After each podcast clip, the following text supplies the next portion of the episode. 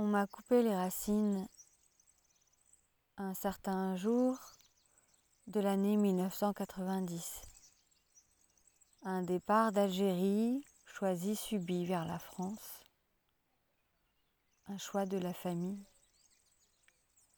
On m'a coupé les racines et depuis, cela fait quelques décades que je cherche. Comment, si, où, quand pourquoi? Elle repousse. Anaïs Nindi, mes racines sont portatives. J'ai découvert en moi un utérus dont les racines plongent profond jusqu'au centre de la terre. Mes jambes sont des racines qui traversent mes pieds, mes ischions sous les fesses sont ces racines aussi qui me relient.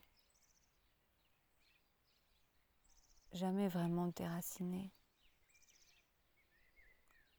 Il est en revanche en effet des racines invisibles, couleur éther, qui nous clouent au sol collectivement.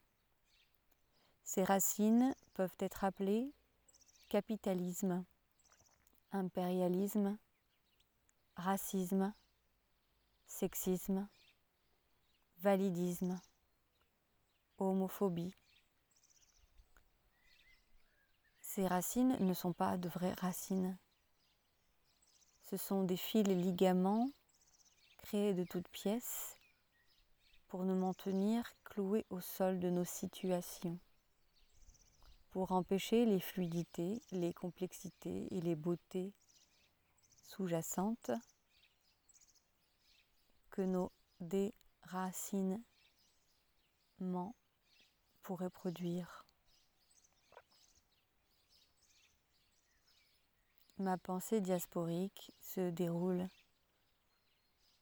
depuis ces racines imaginaires et réelles que je me crée. Et je passe mes journées entre deux extases à couper, couper les fils des terres qui empêchent de respirer. Le visage tendu vers le ciel, je sens bien que la source est commune.